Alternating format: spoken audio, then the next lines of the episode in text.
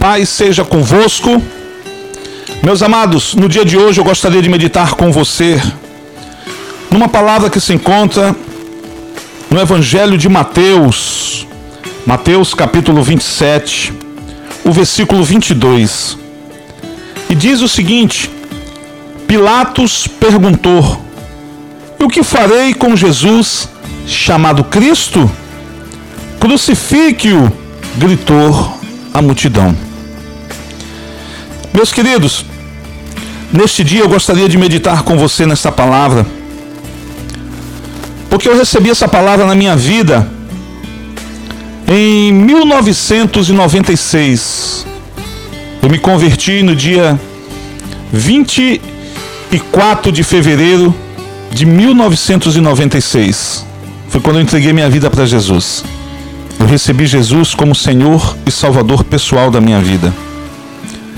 E naquela época, uma das pregações que eu ouvi, uma palavra que mexeu muito comigo foi justamente sobre esse versículo.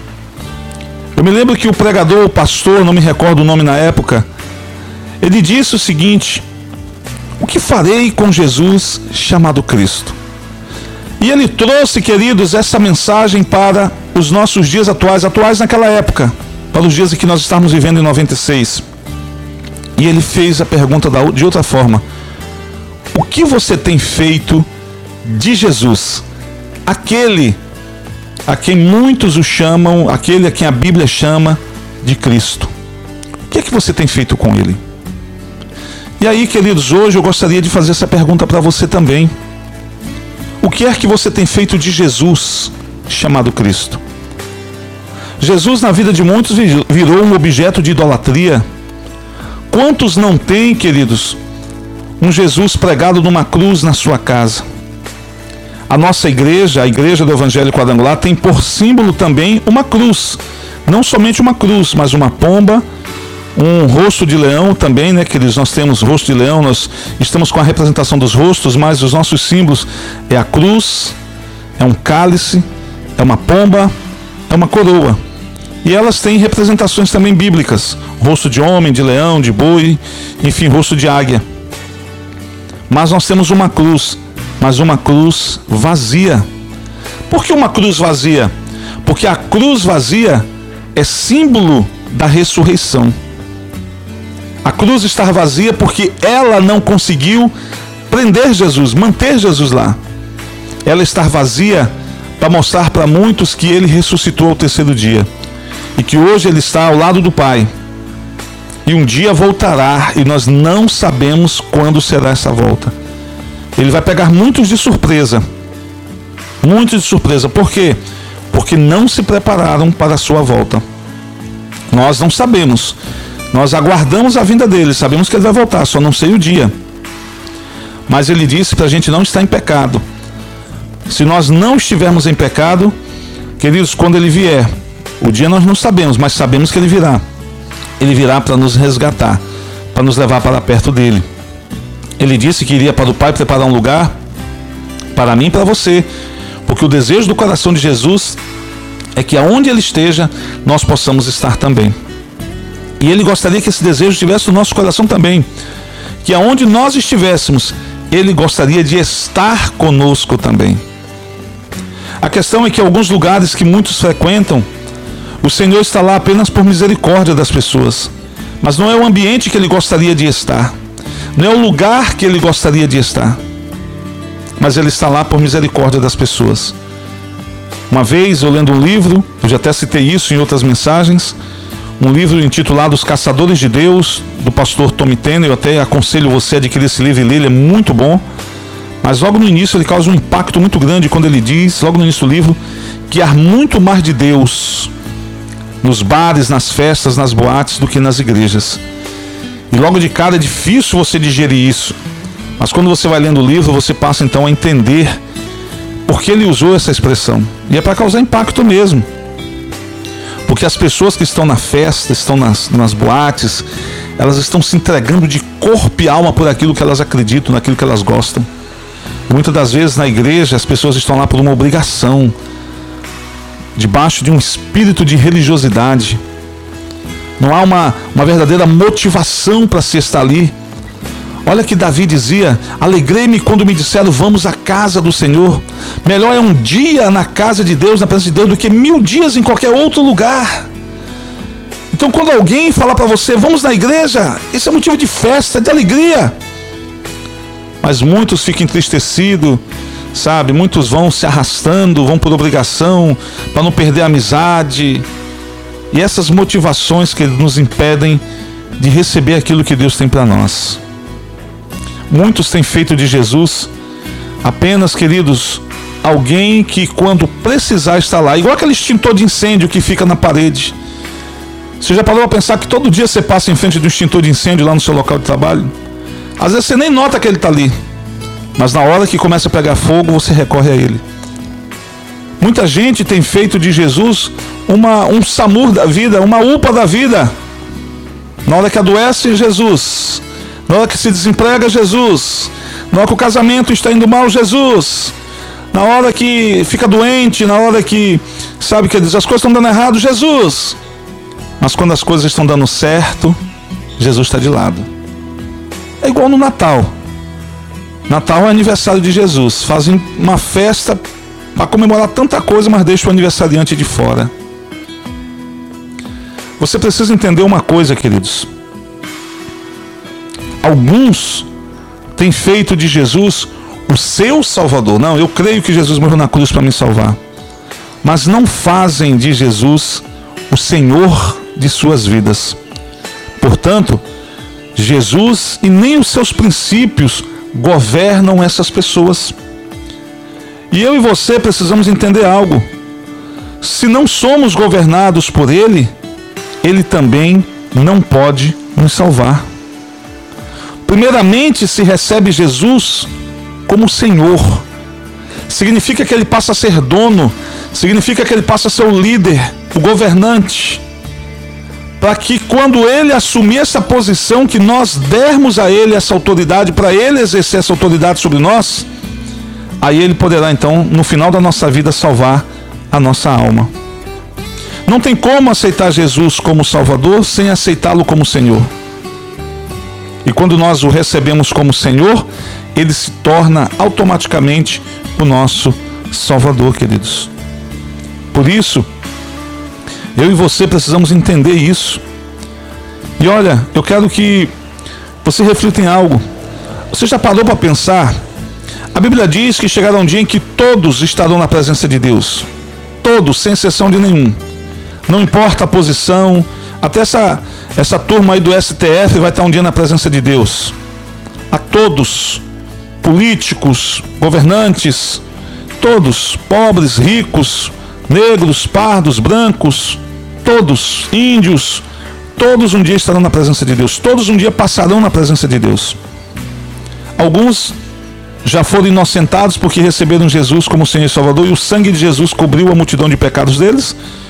Outros, infelizmente, para receber uma condenação porque viveram uma vida de pecado distante dos princípios de Deus. Mas todos um dia estarão. Agora imagina naquele dia Deus fazendo essa pergunta para mim e para você. O que você fez do meu filho Jesus, aquele que é chamado de Cristo? O que, você fez dele? Qual vai ser a sua resposta? Senhor, eu andei com ele pendurado numa correntinha no pescoço. Eu andei com ele adesivado no vidro do meu carro. Senhor, lá na porta de casa, se o senhor for lá na porta de casa, tem lá um cartazinho pregado. Olha, Senhor, lá na porta da minha geladeira tinha um enfeite lá com o nome Jesus de uma cruz vazia. Meus queridos, nada disso vai adiantar. Você pode tatuar o corpo inteiro com o nome de Jesus. Você pode enfeitar seu carro, sua casa inteira com o nome de Jesus. Se ele não for senhor da sua vida, de nada vai adiantar. Eu não sei se você está me entendendo. Eu não sei se você está percebendo aonde nós estamos querendo chegar.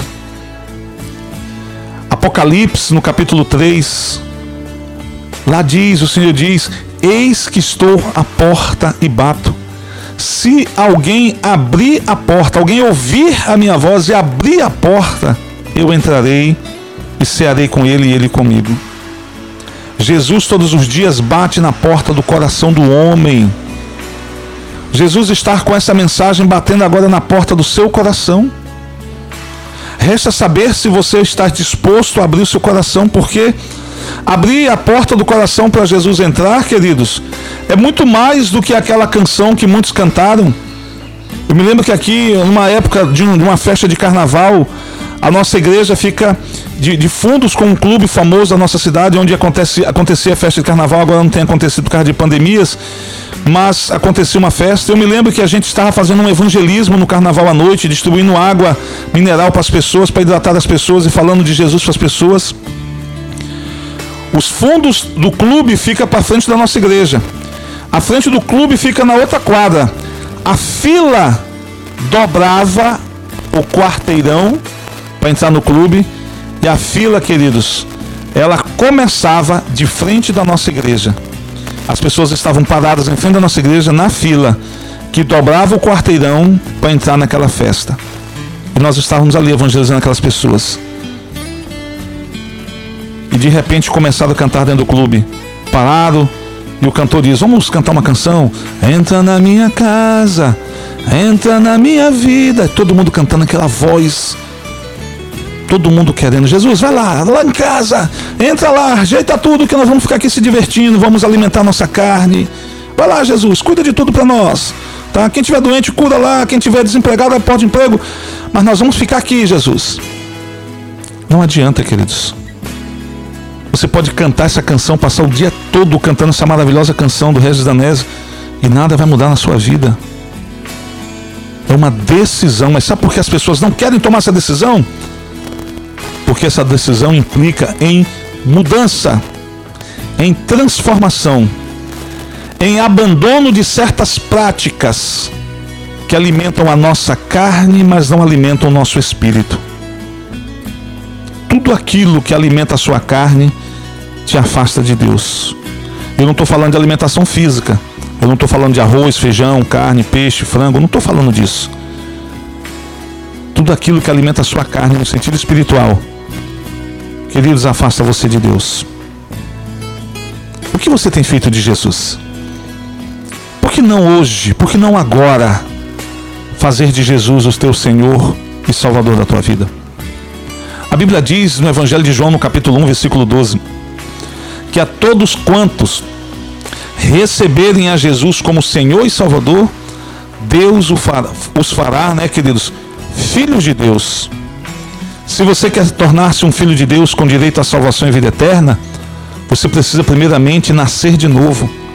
E o novo nascimento, ele só acontece quando você recebe Jesus como Senhor e Salvador da sua vida.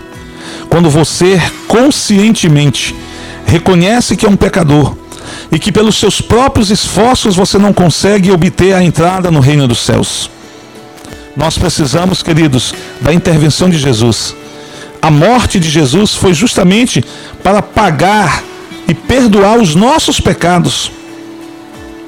Quem crucificou Jesus e matou Jesus não foram, queridos, os líderes religiosos de Israel, não foram os soldados romanos, foi eu e você.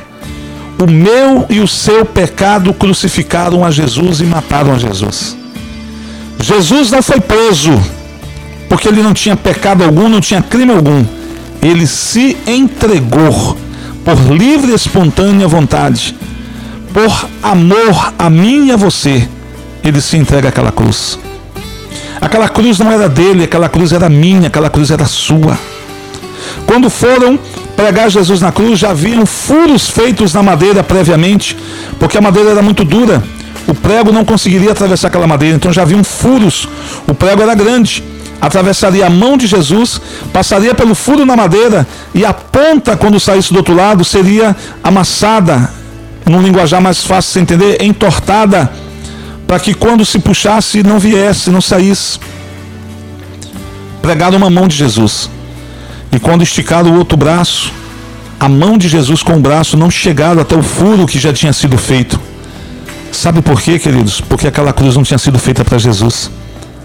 Possivelmente aquela cruz tenha sido feita para Barrabás. tiveram que amarrar uma corda no punho de Jesus e puxar o braço até o ponto do braço sacar, o ombro sacar, o braço se afastar do ombro, sair do lugar, deslocar. E aí, como se a pele estivesse esticando, os músculos se esticando até o seu limite. Aí a mão de Jesus conseguiu chegar à altura do furo que já havia na madeira. E ali colocar o segundo prego na mão de Jesus. Entenda isso, queridos. Entenda. Lembre-se que não foram os líderes religiosos daquela época, nem os soldados romanos que crucificaram e mataram Jesus, mas foram os nossos pecados que o levaram àquela cruz. Lembre-se, ele não foi preso, não havia nele crime algum. Ele se entregou em nosso lugar para pagar os nossos pecados e morrer a nossa morte, a fim de que eu e você pudéssemos viver a sua vida. Sua morte foi uma escolha, uma escolha que ele fez, foi por mim e por você. Portanto, queridos, nós temos muito que agradecer e retribuir a Jesus. Eu quero, antes de finalizar essa mensagem, dizer para você: ainda dá tempo. Amanhã poderá ser tarde demais. A Bíblia diz que hoje é o dia aceitável do Senhor. Hoje é o dia de nós recebermos a Jesus como Senhor e Salvador de nossa vida. E quando nós estivermos na presença de Deus, naquele dia em que todos estarão na presença dele, se porventura ele nos perguntar: e você, o que você fez de Jesus, aquele que é chamado Cristo? Você vai poder dizer: Meu Deus, eu fiz dele o meu Senhor e o meu Salvador. Eu vivi debaixo dos princípios dele e daquilo que ele me ensinou em vida e daquilo que ele ensinou através da sua palavra. Daquilo que ele me ensinou pelo seu exemplo e daquilo que ele me ensinou pela sua palavra. Naquele dia, você vai ser vai ser dito para você: entre para o meu reino você fará parte do meu reino, benditos. Você vai receber uma coroa de vida eterna. E você vai poder morar eternamente na glória ao lado do Senhor. Mas aqueles que não fizeram de Jesus o seu Senhor e seu Salvador, infelizmente, receberão uma condenação. E após esse dia que estaremos todos na presença de Deus, aqueles que forem condenados terão a sua alma lançada aqueles em um lago de fogo para destruição totalmente, total como diz a palavra de Deus. Você não pode, você não tem o direito de destinar a sua alma ao lago de fogo. A vida que você vive não é sua, ela foi dada por Deus. Porque Deus nos deu vida para que nós pudéssemos devolver essa vida para Ele, recebendo Jesus como Senhor e Salvador de nossas vidas. Faça isso enquanto você tem tempo. Faça de Jesus o teu Senhor e o teu Salvador. Não faça dele apenas um objeto de escape nos momentos difíceis. Ele vai estender as mãos para te ajudar no momento difícil, porque ele é misericordioso. Mas não significa porque ele te ajudou, porque ele fez um milagre na sua vida, que você vai entrar no reino dos céus. Guarde essa palavra. Muitas pessoas que experimentaram milagres de Jesus não entrarão no céu, porque não receberam Jesus como Senhor e Salvador milagres que você recebe é resultado da sua fé, da sua fé em Deus, da sua fé na palavra de Deus. Mas não significa que quem recebe milagres vai entrar no céu. A porta dos céus, a entrada no céu está condicionada a duas coisas basicamente: receber Jesus como Senhor e Salvador e após essa decisão viver de acordo com a palavra de Deus. Viver de acordo com aquilo que a palavra de Deus nos ensina e nos manda fazer. Eu quero deixar essa palavra para você no dia de hoje, em nome do Senhor Jesus. Que o Senhor te abençoe, que o Senhor te guarde, em nome do Senhor. Paz seja convosco.